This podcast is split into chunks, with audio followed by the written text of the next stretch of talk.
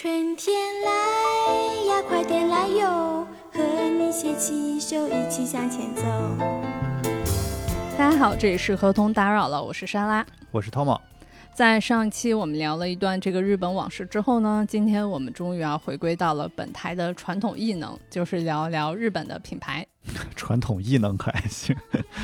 刚才大家听到这个片头曲，会不会有点懵啊？就是不用怀疑，你没走错台。你听到的呢，就是我们今天想要聊的这个日本品牌的广告歌。哎，是的，今天这个品牌的故事呢，咱们要从这个日本的福布斯富豪榜来讲起。在近些年的这个日本福布斯富豪榜上呢，优衣库的刘景镇和软银的孙正义，他们俩经常出现在前三名，这个很好理解了，对吧？与此同时呢，有一个名字，它是常年徘徊在第四位，这个名字叫做佐治信忠。如果你觉得没有听过，那再正常不过了。可是如果你要把这个佐治信忠的这个名字复制粘贴到那个搜索引擎里面，跳出来的这个结果，就相信没有人会不知道了。因为佐治信忠他是那个日本三得利公司的第四代掌门人。三得利咱们都熟，对吧？但是三得利它居然能赚钱赚到这种程度，多少呢？还是有些超出我的认知的。而且在简单的检索了一番之后呢，我发现这个三得利啊，它特别像咱们之前聊过的资生堂，也是一个这种日本市场上的隐形大佬。除了咱们能看到的所有那些叫做三得利的产品，假如你在日本吃一个哈根达斯，或者喝一瓶那个百事可乐。你花出去的钱啊，它都会有一部分是进账进到了三得利的公司里，为这个富豪榜上的第四名来做出自己的这个微小的贡献。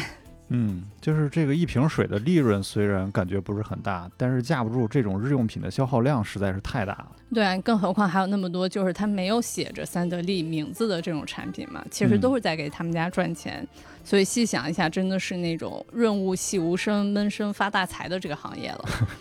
尽管在三得利的故事里呢，最传奇的部分当然是他们家的威士忌，但因为我们本身就不是饮酒的这个资深人士嘛，就不冒充专家了。我们今天着重想聊一聊的，其实是在这个三得利的发展里有两大块很有意思，但是可能不太被大家关注到的部分。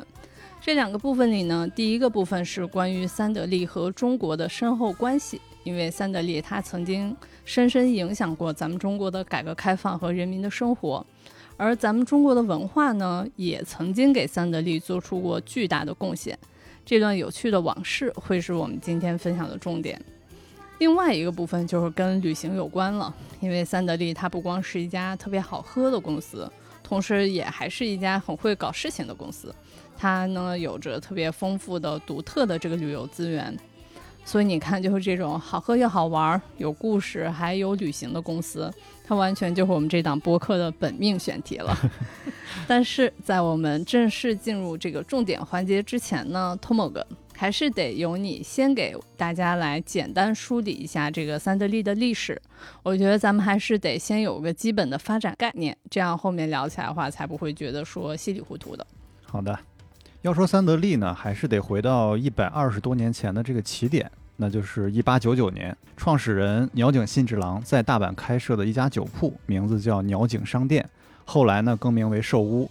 它呢主要是卖这个西式的葡萄酒，包括威士忌一些烈酒。但是喝惯了清酒的日本人，他始终接受不了洋酒的口感，所以这个销量呢就一直上不去。鸟井信治郎呢经常把这么一句话挂在嘴边上，就是试试看。不是怎么知道会怎么样呢？听我说完这段历史啊，你就会发现这句话可以说是写进了三得利的企业 DNA 里边。所以呢，他就开始根据本地人的喜好去酿造这个原创的葡萄酒，熬了八年，终于在一九零七年推出了王牌的产品，叫赤玉波特酒，还配上了这种民族性的宣传语，叫“世上独此一家，专为日本人打造”，促使这款酒呢在当年是大规模的畅销，一直卖到现在还是很受欢迎。在葡萄酒领域获得成功之后呢，鸟井信治郎还是不满足，他决定乘胜追击，然后把这个卖葡萄酒赚来的钱啊，一股脑全都投到了这个威士忌的开发里边。他就希望能开发一种日本人也能接受的威士忌。哇，他这个是要在那个酒类开发的道路上彻底的西洋化。对，一九二一年呢，他正式成立了公司，然后沿袭了寿屋这个名字。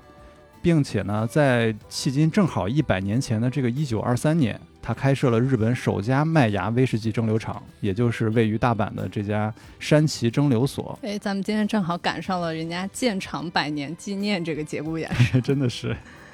鸟井信治郎呢，还邀请了在苏格兰学习这个威士忌酿造技术的竹贺正孝来担任这个厂长。在一九二九年呢，就打造出了第一个日本威士忌品牌，叫三得利白标。广告语呢是有了它，您不再需要舶来品。我的妈呀，它这个口吻就跟葡萄酒广告一样，嗯就是完全就是打那个民族牌。对，就是口气虽然很大，但是它的过程并不像这个葡萄酒这么顺利。这个新品牌呢，并没有很快打开这个市场。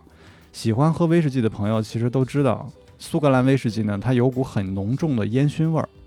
以这种技术为基底打造出的这个白标呢，日本的广大酒友们表示还是无法接受。就是这个鸟井信之郎五年的心血，眼看就要打水漂了。当然，他也没有放弃，然后他反而坚定了对东方人口味的这种探索，然后跟坚持正统苏格兰威士忌的这个竹贺正孝呢，就分道扬镳了。后来呢，他又熬了整整八年的时间，终于在一九三七年推出了口感更加轻柔的角瓶威士忌。然后它的这个受欢迎程度啊，从现在日料店里边铺天盖地的这些海报上，你也能看出来。嗯，就是不管你喝没喝过，你肯定对它贴着黄标的这个龟甲纹的瓶身有印象。对，而且更何况就是居酒屋里面的角瓶 Highball 这个饮料，它实在太经典了。对，后面的发展历程大家就比较熟悉了，比如说那个为了纪念创业五十周年，三得利开设了第二家酒厂，就是这个白州蒸馏所，然后在这儿呢诞生了白州这个品牌。六十周年之后的一九八四年呢，三得利又推出了享誉世界的这个山崎威士忌。总而言之吧，就是三得利可以说是为日本威士忌在全球的这个普及还有地位的这个确立，然后做出了很大的贡献。二十世纪的头几十年呢，三得利靠葡萄酒和威士忌保持了猛烈的这个发展势头。然后在一九六三年，它正式更名为三得利。然后公司在第二代掌门人佐治敬三的这个带领下呢，进入了第二个创业阶段，开始进军啤酒市场。啊，这个佐治敬三这个名字很重要，大家一定要记好这个第二代掌门人，因为之后的很多故事都是跟他有关的。嗯，这儿还是要先八卦两句啊，就是这位二代目虽然姓跟这个鸟井不一样，但他确实是鸟井信之郎的亲儿子。做完了这个白标威士忌，把钱都赔光了之后呢，鸟井信治郎为了获得下一轮资助，他就把自己的二儿子送给了有钱人家这个佐治家去做养子，这也就是佐治敬三他为什么姓佐治的一个原因。后面没想到呢，就是鸟井信治郎的这个大儿子本来是要继承家业的嘛，他早早就去世了，他只能让这个送出去的二儿子回来接手家业。然后二儿子在佐治家生活的这段时间里边呢，还继承到了他们家的家产，就最后又回到自己家，就相当于是带资进组，非常的魔幻的一个故事。就是我们在开头说的那个福布斯富豪榜上那个佐治信忠，就是佐治敬三的儿子。所以在三得利家的这个故事里，不管你是听到鸟井还是听到佐治，其实都是一家人。那我们再回到三得利的正史啊，就是开发啤酒的这个过程呢，呢一点都不顺利，因为那个年代啊，在日本的啤酒圈儿已经是朝日、麒麟还有札幌三足鼎立的这个局面了，所以这么晚才加入战斗的三得利呢，赔了整整四十五年。直到二零零五年，三得利万智这款啤酒获得了多项大奖之后呢，才终于扭亏为盈，然后让三得利算是在啤酒市场上也争得了自己的一席之地。八十年代初呢，三得利开始生产和销售我国福建省的这个特产，就是乌龙茶，开创了无糖茶这种新的饮料品类。然后在当时碳酸饮料包括果汁主导的这个软饮的领域里边，确立了自己独一无二的一个地位。三得利乌龙茶畅销的这个状况呢，就也不用我多说了，就是直到现在，你在甚至在中国的便利店里边，你也随处可见嘛。就是后面我们也会再展开好好讲讲这个乌龙茶的故事。同期呢，三得利开始扩大这个海外销售，并进入了这个烧酒，还有包括健康食品的领域，就统称为三得利的第三个创业阶段。那进入了二十一世纪之后呢，刚才提到的这个佐治京三的儿子佐治信忠接棒了四代目，他就开始大刀阔斧的开始改革，然后推进三得利的全球化，就算是进入了三得利的第四个创业期。首先呢，他把这个 logo 改成了我们现在最熟悉的这个蓝色，然后象征企业与水共生。然后他把形象拔高到了就是人与自然的一个共鸣。其次呢，他把企业目标更改成了全球化的综合酒类食品企业，就分别在酒类、饮料、食品就三个领域开展大规模的并购，不断去扩张这个海外市场，逐渐就变成了我们现在所知道的三得利。嗯，就是在我们调研三得利发家史的这个过程里面，我从他们的那个中文官网里发现一个很有意思的地方，原话是这么说的。说，一九八一年，三得利积极参与中国改革开放，赞助了中国首届国际马拉松赛——北京马拉松。马拉松真的是好神奇的一个选择，神奇吧？而且你想一想，三得利、改革开放、北马，你把这三个字眼同时放在一个句子里面，这事儿就更神奇了。然后咱再仔细想一下，那个三得利，它在酒之外，我个人认为最著名和最无敌的产品，不就是咱们前面说的这个中国福建的乌龙茶嘛，对吧？对。然后这么来看的话，我觉得三得利和中国似乎是有着非常深的缘分的。所以呢，我就去仔细的搜索了一番，这个三得利和中国结缘呀，最早可以追溯到一九七一年。当时的事件呢，就是我们前面说的这个二代目社长佐治敬三，他随同关西财界访问中国。如果你要在网上进行一番搜索的话，你会发现佐治敬三这个名字，它经常会出现在七八十年代的那个《人民日报》上。其中很重要的一个原因呢，就是前面说的这个三得利对北京马拉松的赞助。一九八一年的九月二十七日，由三得利集团赞助的北京马拉松正式开跑。比赛之前呢，这个佐治金三可以说是三天两头的往咱们这个人民大会堂里跑。就是马拉松这一招，虽然听上去挺偏的，但真的是直接命中靶心了呀。对，因为它毕竟是咱们国家第一次举办这种大型的国际马拉松比赛嘛，嗯，意义上面确实是非常重大的，所以在比赛前真是给他忙坏了。他先是在二十五号出席了那个北马组委会在人民大会堂举办的招待会，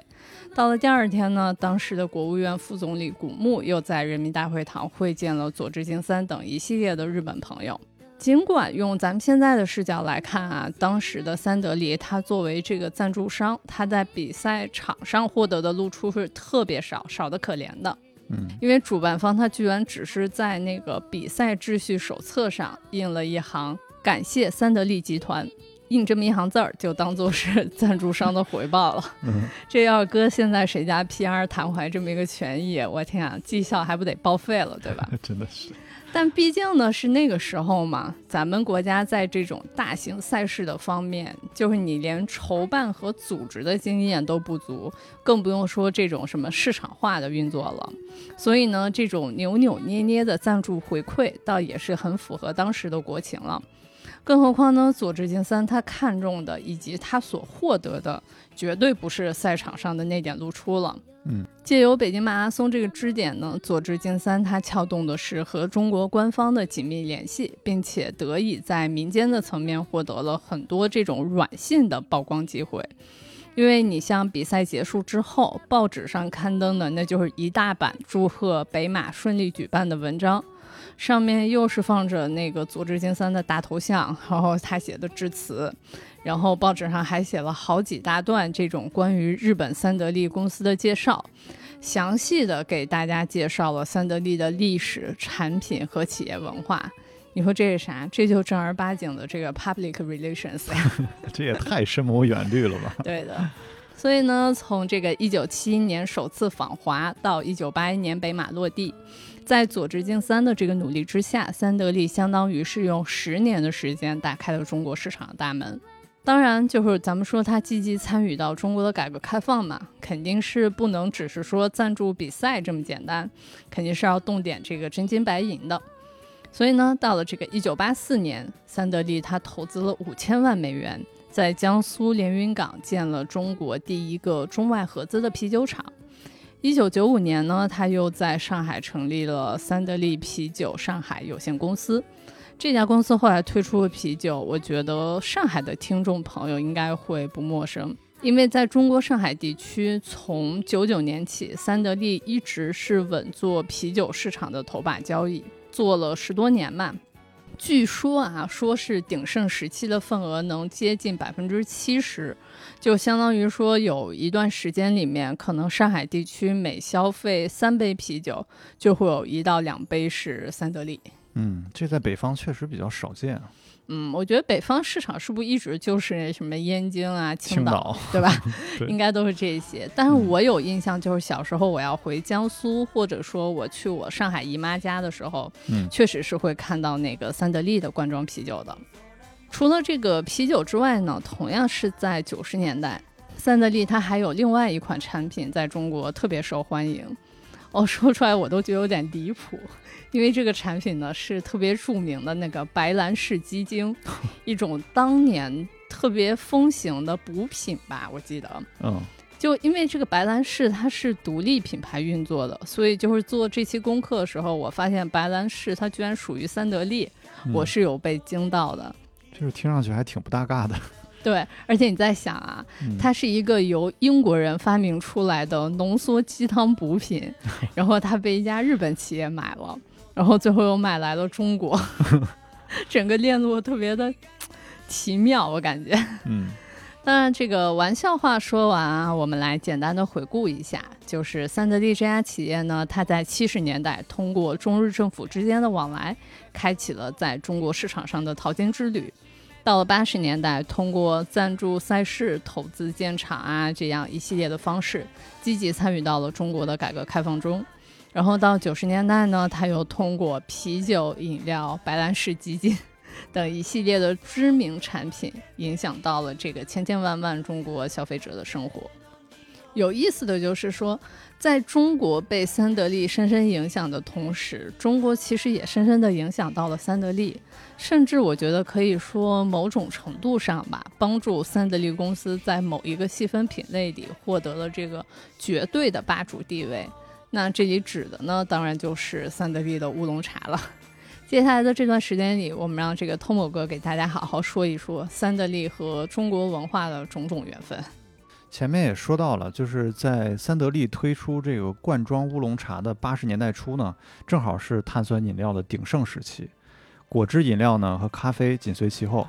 而这个传统的茶饮啊，就迫切需要一个转型，它也得变成这个便携包装，来跟上便利店包括自动贩卖机的这种销售风潮，然后也能补足这个饮料市场的缺口。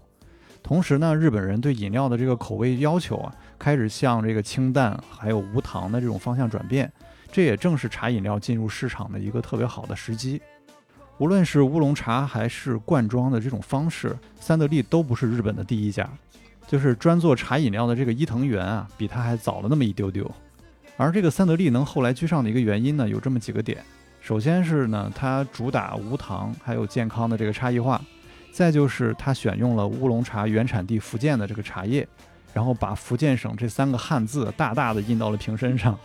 第三个主要原因呢，就是挑对了这个营销点。乌龙茶它其实是从这个宋代贡茶里边的这个龙团凤饼演变而来的，它是创制于清朝的雍正年间，所以它跟中国的历史和文化是完全分不开的。所以在日本人的这个认知里边，最正宗的乌龙茶就得是中国的。就像上期聊到的那个保加利亚是酸奶一样，就日本人喝的永远就是一个正宗。所以就是他们喝酸奶上头得写着保加利亚，然后喝乌龙茶上头就得写着这个福建省。对，所以三得利呢就抓住了这种用户心理，然后就把它无限的放大了。像三得利乌龙茶早期的这个广告语呢，都是什么乌龙茶皇帝的骄傲茶，就是体现乌龙茶曾经作为这个皇帝贡茶的这个尊贵的属性。我的妈呀！皇帝的骄傲茶，你听听，就日本人这种喝饮料要讲究这种产地名分的习惯，哪受得了？包括在那个八十年代初期主打的几个电视广告里边呢，都是选用中国古代绘画里边这种官大人一样的这种人物，让他们拿着罐装或者倒进玻璃杯里边这个乌龙茶。广告语呢是跟世界的和平和对妻子的爱相比，当然是乌龙茶要选三得利最重要。这是什么无厘头的东西啊？对，就是他用这个古代的绘画跟这种无厘头的方式，制造出一种很有趣的反差。这也就是三得利乌龙茶广告营销的第一个阶段了，就是他选取了最能让用户快速 get 到的这些中国传统文化符号，然后再搭配一点儿这个日系的冷笑话，虽然有点无厘头吧。但它的这个目的也很明确了，它就是要强调三得利乌龙茶是历史悠久的正宗中国茶，然后给日本的这些消费者们呢画一个中国文化的大饼。但是话说回来呢，这些代表日本人对中国认知的符号啊，其实是非常表面和刻板的，而且当时的中国早就已经不是这个样子了嘛。嗯，但是我觉得就是虽然说特别的 stereotype 吧，但嗯可能也是因为他们本意强调的就是想要去强调历史，所以就走了那么一个路线。对，然后到了一九八五年，三得利就抛弃了这种传统人物的动画风格，然后开始跟摄影师上田义彦合作，转为人像拍摄的这种模式，然后去摸索属于三得利独有的这种影像风格。而这位上田义彦呢，他一直把中国当做自己的心灵故乡，所以呢，他就正好借这个机会啊，真的来到了当时的中国大陆，和当地人一起生活，然后体会真实的这个风土人情。从而从里边呢提炼出了适合三得利的这个中国元素符号。比如呢，一九八七年，他拍摄了一组福建茶厂的这个广告片儿，也就是在三得利乌龙茶的原产地，起名叫“茶叶主义”。这个工厂里边的这个热闹景象啊，搭配上这个日系的镜头质感，记录下了工人们当时采茶、制茶时候的这种喜悦和满足感。就是画面上真的是充满了真诚还有淳朴的这种生命力。让远在日本的这些消费者在喝乌龙茶的时候，他也能想到就是这种美好。我已经完全脑补出了就是那种日系广告风的画面了，然后它的场景还是在一个福建的茶厂。对，八十年代的福建茶厂。一九九零年呢，他又把目光转向了上海的这个芭蕾舞和京剧演员，不仅从服装造型上，它体现出了当时中国的年代特色，然后也把排练过程里边那种对于身体的美还有打拼的那种精神，跟乌龙茶的这个功能啊，巧妙地融合在了一起。比起单纯的去推广这个产品本身啊，这种方式给品牌就额外注入了一种精神能量。我印象比较深刻的一组是一九九二年上田义彦在桂林拍摄的三组年轻夫妇，其中呢有一组是只有两个人，简简单单的站在这个天水一线的风景里边，表情呢是看上去深情而且又坚定。就是在这个年轻家庭和这个广阔自然的这个对比构图里边，就拍出了一种夫妻之间，包括人与环境之间的这种和谐和包容，就真切地抓住了那个年代中国人的一种精神面貌。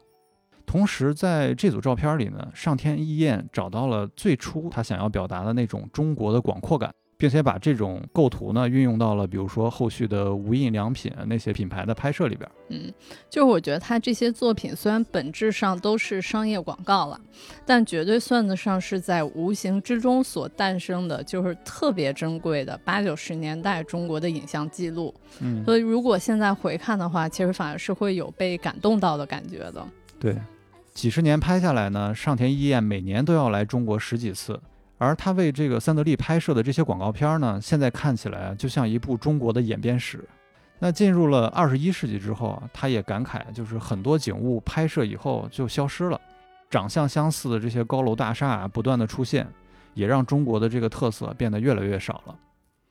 上田义彦主导的这批广告影像呢，可以称作是乌龙茶的第二个营销阶段了。就它最大的区别呢，就是给日本的消费者打开了一扇真正了解中国文化的窗口，然后把中国的这种景色呀，还有人物的这种美好融合到了乌龙茶的这个品牌文化里边。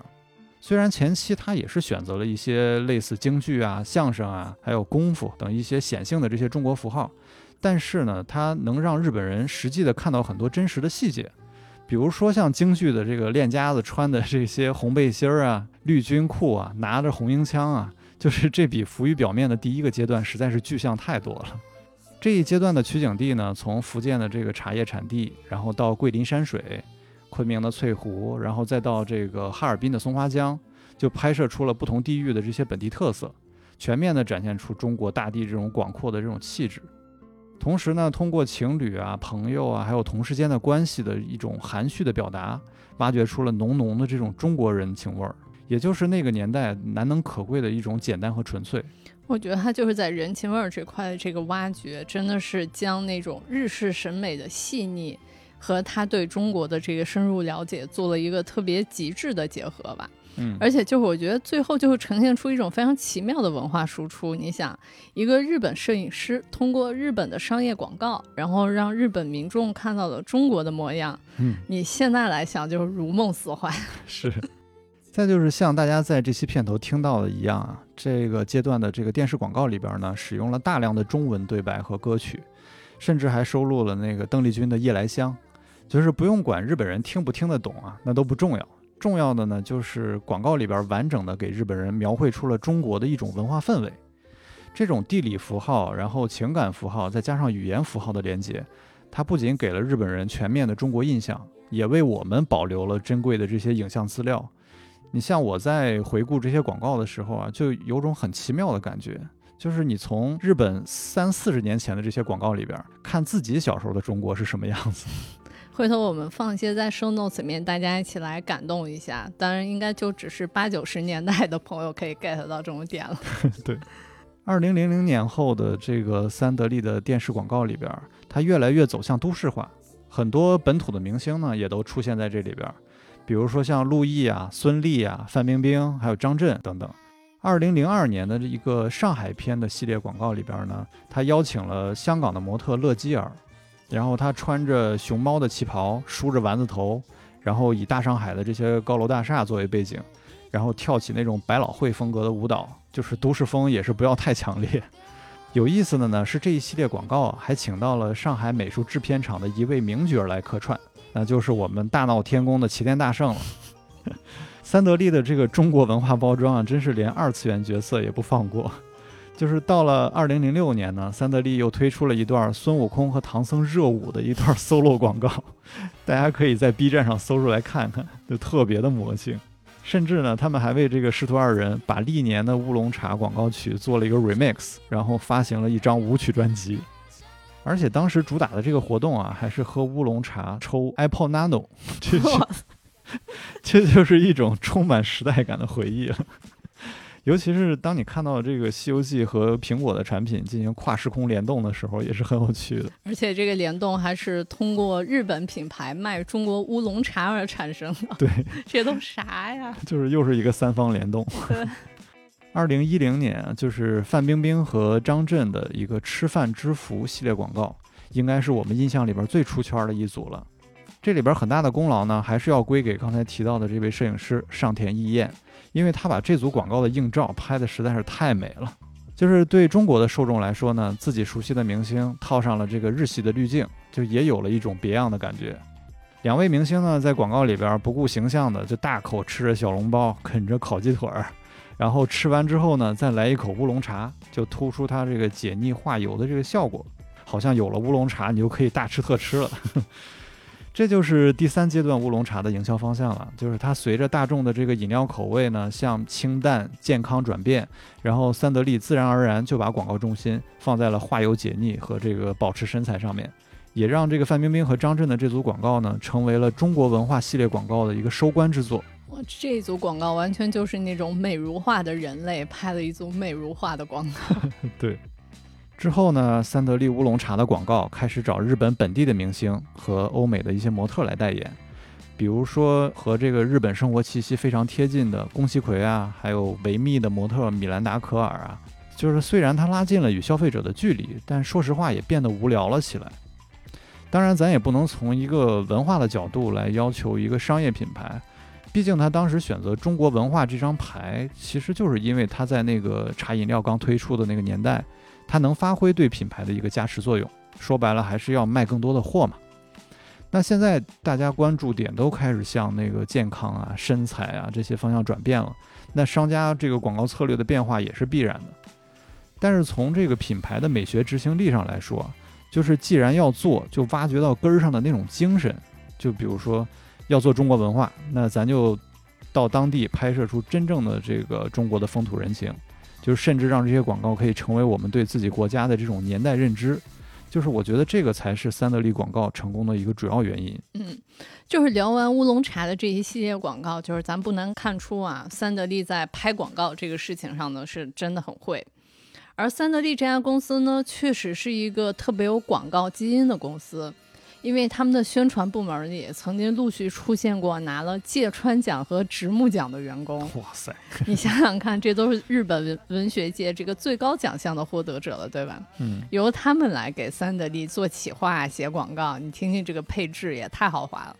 当然啊，就是如果要按照事件发展的时间顺序来讲的话，其实并不是说三得利请了获得芥川奖和直木奖的员工来给自己做广告，而是说呢，三得利的员工他一边上班给公司做广告，一边用自己的业余时间创作，结果纷纷拿到了这个最高文学奖。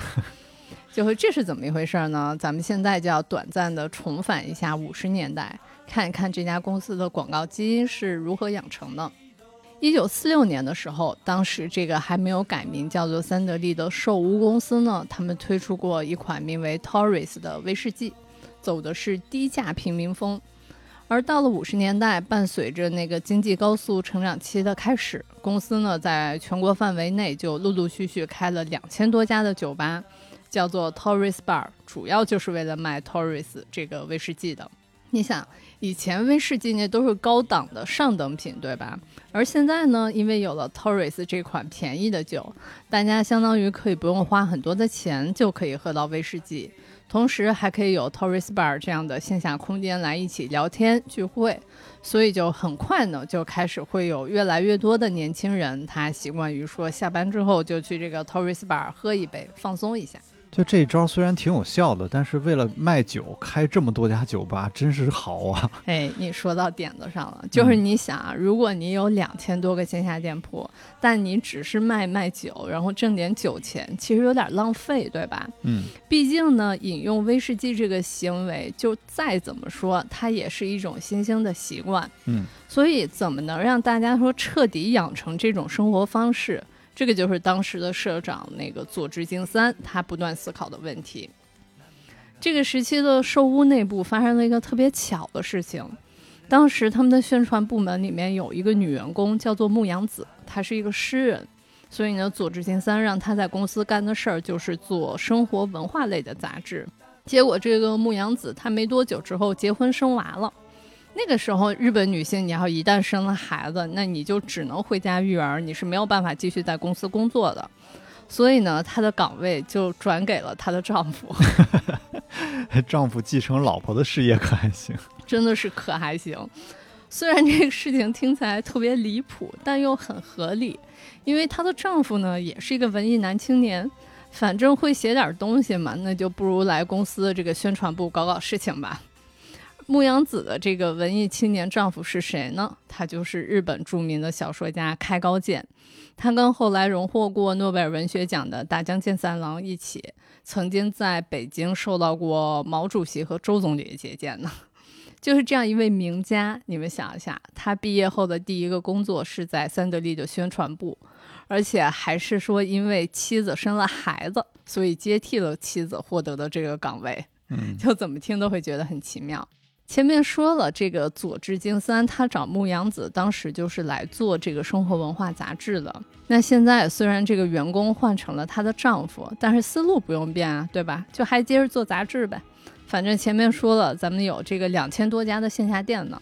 那就不如来针对一下这个自己家的酒吧来做点内容吧。所以在一九五六年，凯高健呢，他就被招进了公司的宣传部。主要的工作就是策划了一本名为《洋酒天国》的品牌杂志，在之后的八年里，这本杂志一共出版了六十来期，成功的影响了一代的日本人。《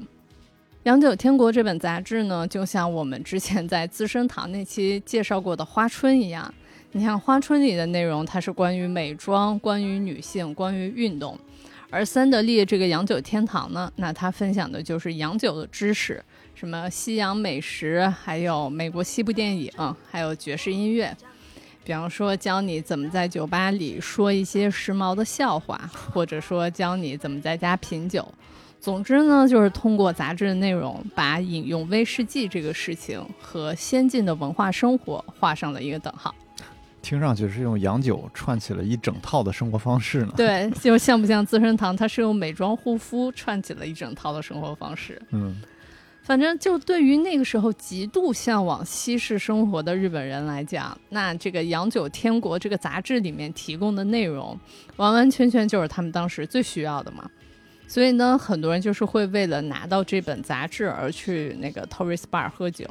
然后呢，也会有很多在店里面喝酒的人，是因为看了这个杂志，然后开始慢慢的对洋酒文化产生浓厚的兴趣，所以就久而久之，一代人他开始养成了下班之后去喝杯威士忌的这种习惯。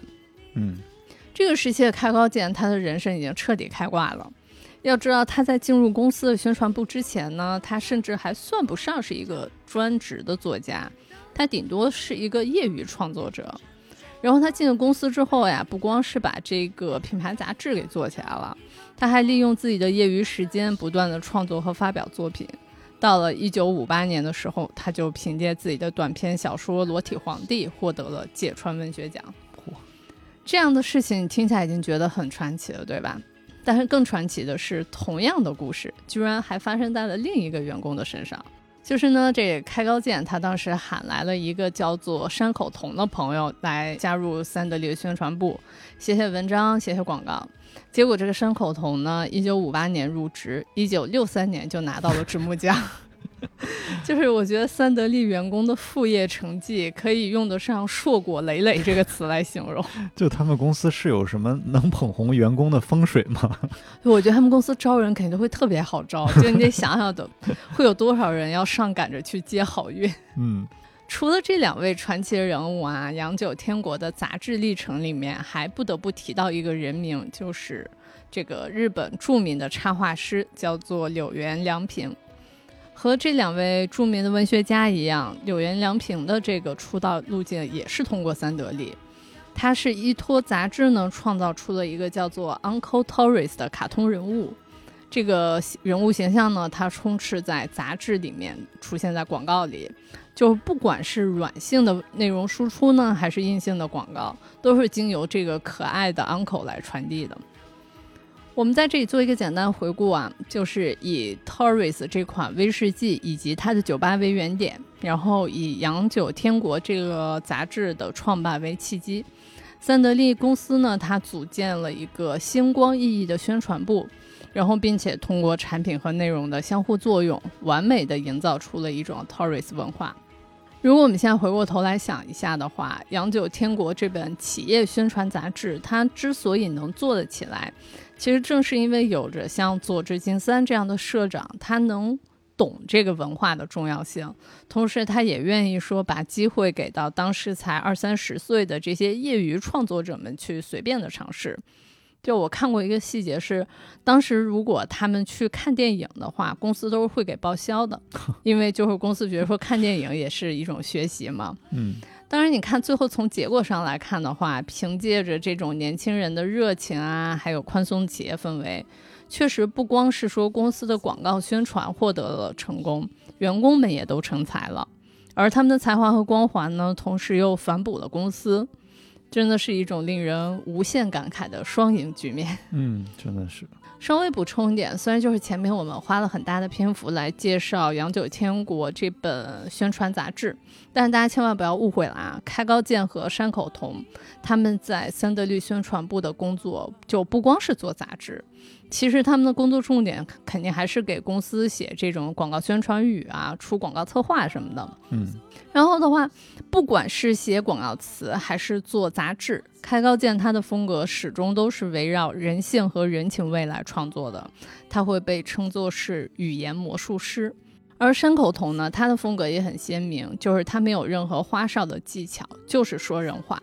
山口童当年他的成名广告语叫做“喝 Torres 去夏威夷”，当然这句话是我直译过来的，就是这么一个意思。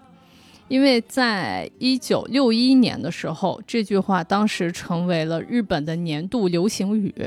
这个广告词是配合当时一个抽奖活动一起来推出的。就咱们现在觉得好像没有什么大不了的呀，对吧？喝 Torres 去夏威夷怎么了？但是你别忘了这个。广告发生在一九六一年，就是日本人他非常向往海外，但是他又不能去海外旅行的这个一九六一年，嗯，所以相当于说山口童他是把一种日常触手可及的饮品和这种令人心驰神往的远方给搭配在了一起，技巧其实很简洁，但是他创造出来这种意境啊，还有冲击力，对于那个时候的日本民众来讲，它是巨大的。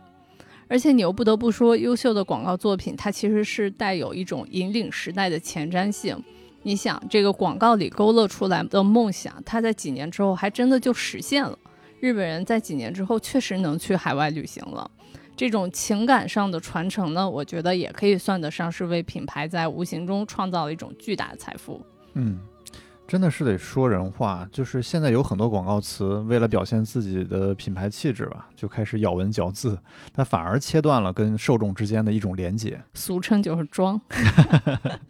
说回我们的正题，就是尽管就是后来这个开高健啊、山口童他们在获奖之后，其实都陆续离开了三得利，后来就去当全职的作家了。嗯，但是呢，他们在三得利这段经历，算是给公司的广告创作风格完全是打下了基础。所以，就是后来的每一个时代里面，三得利的洋酒广告都在延续着前辈们这种说人话、讲人情的风格，并且偶尔还会把前辈们当年说过的话拿出来致敬。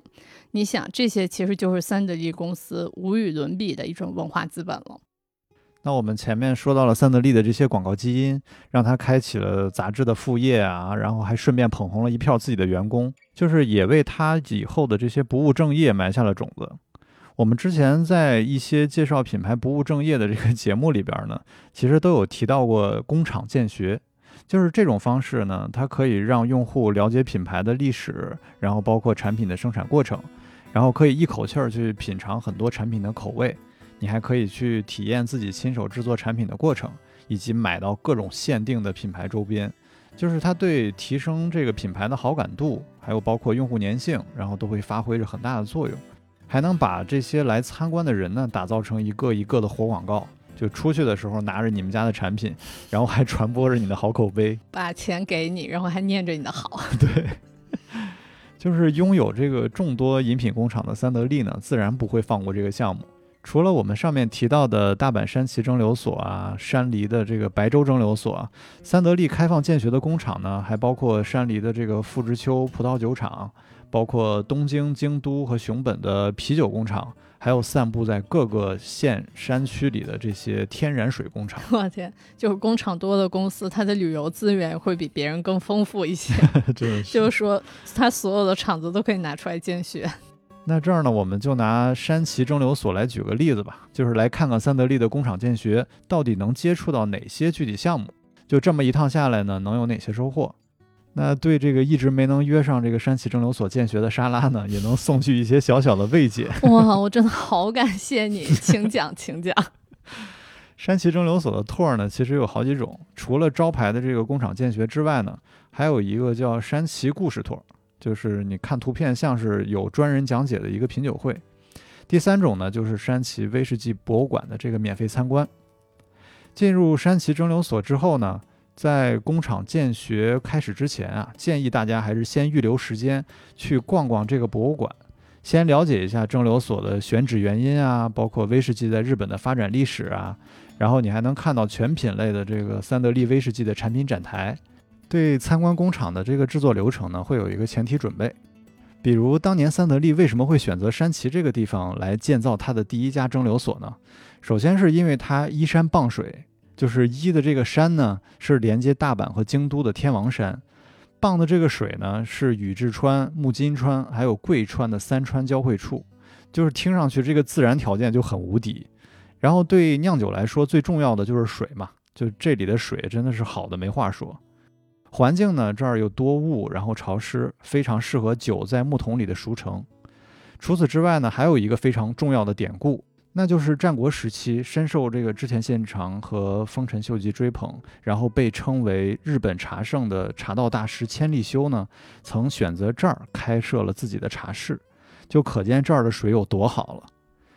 还有个好玩的事儿呢，就是这座酒厂刚开起来的时候啊，每天都有成吨成吨的这些大麦运到厂里边，然后蒸馏机一直在轰隆轰隆的这个工作，但是呢，就是一直没见有啥成品出来。因为威士忌蒸馏完之后还要在这个木桶里边熟成好几年嘛，所以坊间就一直在传说说山崎住着一只吃麦子的大怪兽。这个想法真是太符合日本人的脑回路了，所以就是这些故事啊什么的，都是在他那个博物馆里面可以 get 到，对吧？对。然后逛完博物馆呢，你就可以开始山崎蒸馏所真正的这个见学之旅了。可以开始喝酒啦。还没那么快，先是从工厂的这个威士忌制作流程开始，就是有解说员呢带你去了解这个威士忌从糖化、发酵，然后蒸馏，然后再到熟成的整个过程。你可以闻到刚榨出来的那个新酒发出来的这个刺鼻的酒精味儿，然后你看到陈年室里边就是不同年份、不同材质，包括不同尺寸的这些酒桶，以及对比时间给酒带来的这种颜色的变化等等。就是走完这一圈呢，你就可以深刻的了解到，就是喝到嘴里一个非常简单的味道，它其实是由无数的细节堆砌而成的。就是一个小小的变化呢，就又能给这个口感带来很大的不同。参观完这个制酒流程呢，咱们就可以开心的去免费试饮了。工厂呢会提供两款出自不同酒桶的原酒，一个是来自这个白橡木桶，一个是来自葡萄酒桶。然后呢还有两款新山崎威士忌，其中一款呢直接拿来品尝，然后另外一款呢是调制酒，它给你一个亲自动手去调制一杯山崎嗨爆的机会。在这里边呢配上冰块，然后还有山崎的这个高级气泡水，口感想必是非常清爽的。同时呢，酒厂还特别贴心的为你准备了巧克力和点心，然后让你来搭配。我就觉得这个环节它是这个整个 tour 里面的重点吧。而且我听着听着刚 lost 了，我不知道为什么就开始想流口水。就为了威士忌也可以流口水是吧？如果没喝够呢，你还可以到刚才提到的这个威士忌博物馆里边去参与它收费的这个试饮。有些酒友呢，想必都会非常好奇，就是这么昂贵的日系威士忌到底是什么味道的呢？尤其是在经过疫情的洗礼之后，这些贵上天的，就是顶级的威士忌，咱就更没有品尝的这个机会了。那在这儿呢，就可以满足你的需要了，你可以直接试喝三得利顶级的三款高年份威士忌，包括山崎的二十五年啊，白州的二十五年，还有响的这个三十年，一杯均价呢在三千七百日元。其实疫情前大概在两千九百日元吧。哦，就这玩意儿也现在涨价了，是吗？天哪，疫情的影响太大了。就虽然不算太便宜啊，但是比你花好几万人民币来买一整瓶还是划算多了。这个稍微低年份的一些威士忌在一千多到几百日元不等。喜欢喝威士忌的朋友，我觉得可以抓住这个机会，找到适合自己的一种口感。具体的价单和要求呢，大家去之前可以看一下官网。据说疫情期间多出来很多限制，比如一人最多只能喝三杯之类的。这怕大家喝多了是吗？在那对，喝多了摘口罩。而且一桌好像只能一个人在那儿喝，就是你还不能有酒友。整个行程的最后一步呢，想必大家也都猜到了，那就是纪念品商店。在这儿呢，你可以买到酒厂限定的山崎威士忌，还有一系列就是做玻璃的职人为这个酒厂定制的限定酒杯。咱也知道日本人嘛，对“限定”这两个字真的是毫无抵抗力。我也没有抵抗力，就还好这个山崎蒸馏所从来没有给过我机会，谢谢。想去山崎蒸馏所的朋友呢，可以从大阪梅田站乘坐 JR 的这个东海道山阳本线到山崎站，或者呢搭乘阪急京都线到大山崎站。一出站呢，就你就能看到这个山崎蒸馏所的指引，步行十五分钟左右就可以到达目的地。从京都过去呢，也可以搭乘这两条线，而且距离上好像更近一些。如果有朋友对啤酒也感兴趣的话呢，你从这个山崎蒸馏所出来之后啊，可以继续坐阪急京都线到西山天王山站，大概半小时就可以到达三得利的天然水啤酒工厂了。就这俩离得还挺近的。你这是设计一个什么买醉之旅吗？参观完威士忌，然后去参观啤酒？对，可以疯狂试饮。那我们再给这个今年想去山崎蒸馏所的各位提个醒啊，就是五月一号开始呢，工厂会暂停这个建学，开始内部整修，一直到今年秋天才会重新开放。那这个三四月份的预约呢，大家想必也能猜到，早就被抢购一空了。所以想去的朋友呢，估计要等到重新开业了。去之前呢，一定要记得提前在官网预约，据说要提前两个多月吧。而且因为疫情的原因呢，山崎蒸馏所在二零二二年改成了完全预约制，就是你不预约的话，你连这个威士忌的博物馆都进不去。而且这个预约啊，真的是相当拼手速，就会祝各位能到时候能抢到。美好的祝福送给大家。当然去不成，咱也不用遗憾，可以到这个大阪梅田的桑特利 Whisky House 去直接消费了。这是三得利自己开的一家酒吧。提供自家生产的这些威士忌啊，包括嗨爆等一些调和酒，还有非常好吃的这个西式餐点，就是他当时那个好吃的味道，我真的到现在都记得。用人家自己的这个宣传语来说呢，就是他是要用这个威士忌来提供丰富的生活方式。虽然他不直接销售这个瓶装的威士忌啊，但是在入口这个非常长的走廊里啊，你也可以看到一些码起来的酒桶啊，还有这个不同品牌、不同年份威士忌的一些陈列。就是品牌的这种氛围感还是很足的。就我印象最深就是有个牛肉三明治，对吧？对对对。哇，那个东西巨好吃。是。然后就那个东西，然后配上酒，真的绝了。然后另外的话，就会这个店不光你能吃好喝好，它也是有周边纪念品卖的。就别问我为什么知道。而且就像前面说的，三得利在日本多处呢都设有这个工厂建学。比如说你只对这个威士忌感兴趣的话呢。你还可以去山梨的白州蒸馏所，然后偏爱啤酒呢，你就可以选择东京、京都或者熊本。天然水的工厂就更多了，大家各取所需吧。我的妈呀，各取所需！就是听你介绍完这个工厂建学宇宙的话，我忍不住回想起那个日清那一期。嗯。就咱们聊过那个泡面博物馆，也是这种综合了什么品牌参观呀、产品体验的形式。就是当时是给大家种草过的，游客可以在那个日清的泡面博物馆里面亲手自己做那个盒装的泡面，然后这个事儿听起来特别的诱人。对，好像每一种配料都可以自己选择嘛，然后做完了还可以把它带回家，但是想必也舍不得吃了。对，然后最后就过期了。对，就其实再往前一些，我不知道。你还有没有印象？就是在尾道那一期，其实咱们也分享过工厂建学，就是当时有个那个造船厂嘛，它每年会有特定的时间开放给民众去玩。所以你看，就虽然咱们这个节目做的不多啊，但这个工厂建学好像总是会出现在咱们的话题里。嗯，而且我觉得，想必很多听众朋友如果之前经常去日本旅行的话，其实应该有不少人都体验过工厂建学这种旅行的形式。就是工厂见学，它仿佛就成了日本著名企业的标配。你像什么森永、格力高、麒麟啤酒、丰田、松下、日本航空，就我随便举几个例子，任何一个你能想到和想不到的企业，他们都有开放这种配套的参观和体验设施，充分的满足旅客的好奇心。就所以说，你会觉得说日本的工厂建学产业看起来发展的特别红火。而这个现象的背后呢，它确实是有相关的政策导向和支持的，它不是说企业自发形成的。我在这里来简单的解释解释。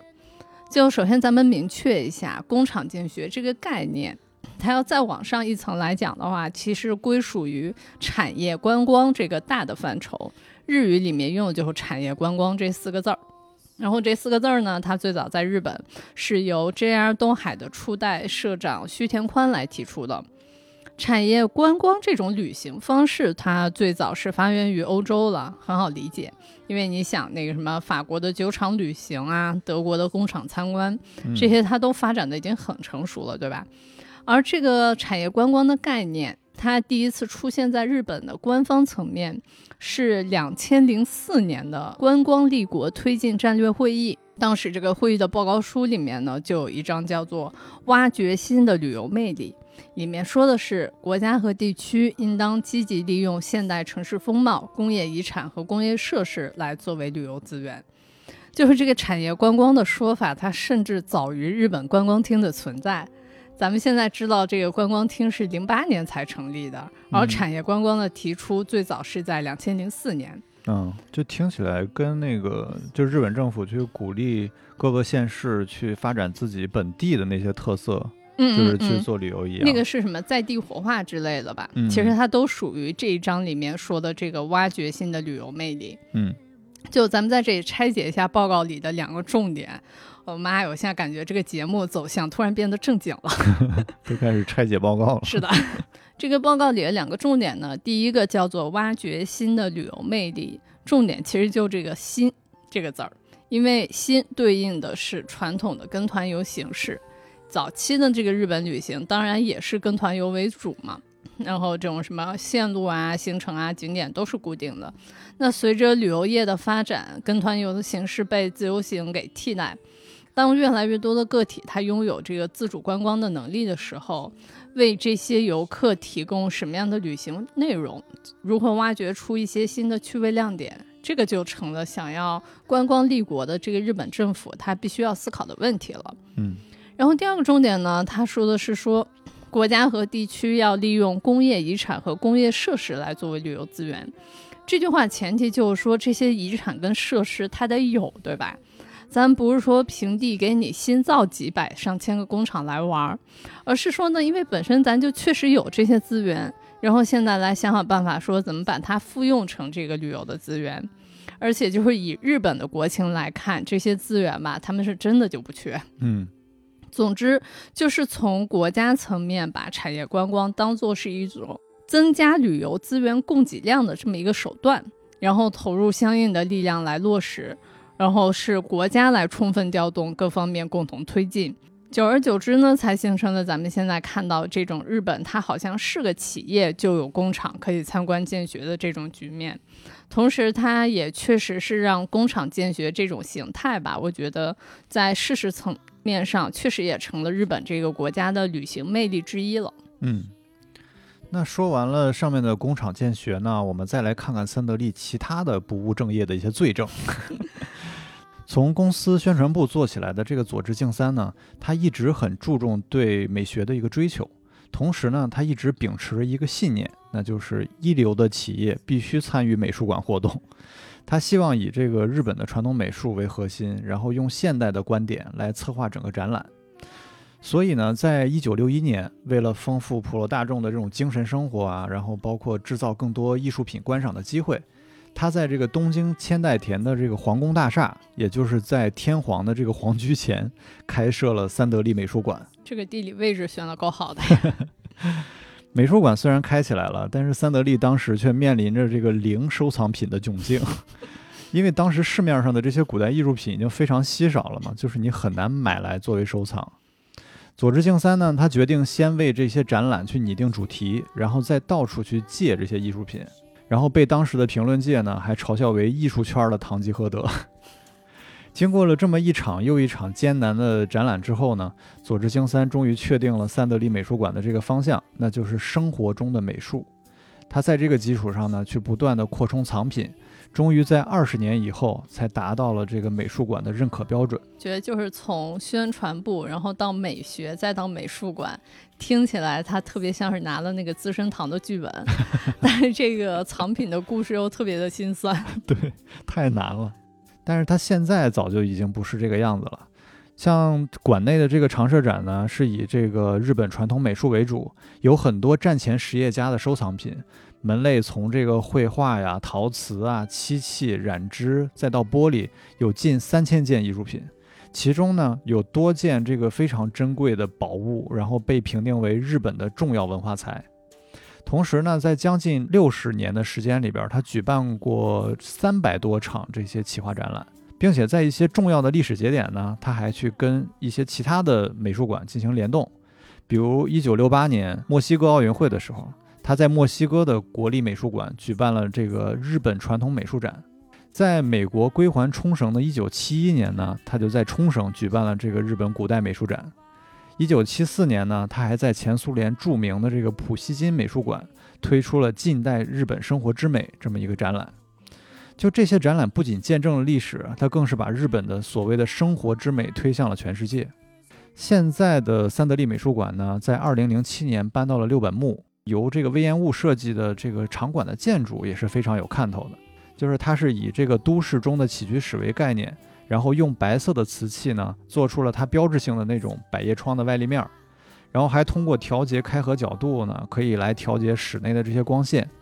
内部呢，它则使用了这些木材啊、和纸，然后再搭配这个竹子、流水的一些元素，打造出一个日式传统与现代相融合的这么一个空间。最有意思的呢是它这里边用的地板，它是用这个酿造威士忌的酒桶来做的，嚯，就是这方面呢，也是给这个美术馆打上了三得利独有的一个文化印记。今天的这个三得利美术馆呢，它早就不是一家简单的企业私立美术馆了。在东京呢，它跟这个国立新美术馆，还有我最爱的森美术馆，一起被称作六本木的艺术金三角。你这个“金三角”这词儿用的又特别贴切，然后有点奇怪。一九九四年呢，为了庆祝创业九十周年，然后三得利在大阪天宝山成立了自家的博物馆。跟东京的三得利美术馆的日本古代藏品有一些不同啊，它主要是收藏莫奈啊、木下啊，就是一些来自世界各地的近现代的画作。当年三得利也邀请了一位建筑大师来操刀，那就是同样出身大阪的这个安藤忠雄。整个建筑呢是用一个倒立插入地表的一个巨大圆锥体来表达一个酒杯的意象。并且呢，它根据天宝山靠海的这么一个地理优势，修建了一个可以观赏夕阳的全景的这种玻璃窗。但是好景不长啊，二零零九年，这个三得利博物馆因为参观人数变少，然后它也没有能力再去维持关东、关西两个艺术场馆，所以呢，他就把这个土地、建筑连同展品一块儿都捐给了大阪市政府，并且呢，在二零一三年正式更名为现在的天宝山大阪文化馆。继续以美术馆的这个形式来经营。后来几年呢，因为在这儿多次举办过动漫的一些相关展览，他受到了很多二次元粉丝的欢迎。就比如说像在东京森美术馆展览的很多动漫大师的作品，他每次巡回到关西的时候啊，都会选择天宝山。那也不光是美术啊，就是三得利的不务正业呢，还扩张到了音乐领域。一九八六年，为了庆祝三得利威士忌诞生六十周年。然后，三得利音乐厅在东京六本木的森大厦开业了。这个音乐厅呢，是在这个奥地利音乐大师卡拉扬的协助下，以世界最美的这个乐声为理念，然后建造了东京第一家音乐会专用音乐厅。多年来呢，有世界上就是无数知名的音乐家，包括管弦乐团来这儿演出过。然后，场馆内的这个非凡的音响效果，让它被誉为日本最顶级的古典音乐会场。就是咱们虽然开玩笑说三得利不务正业啊，但是通过上面这些，咱们也能看出，就是他并不是有了钱咱就做来玩玩，跟他们家的这个产品开发、广告宣传其实都是一样的，就是他有一种既然要做，我就要做到行业顶级的这种自信和决心。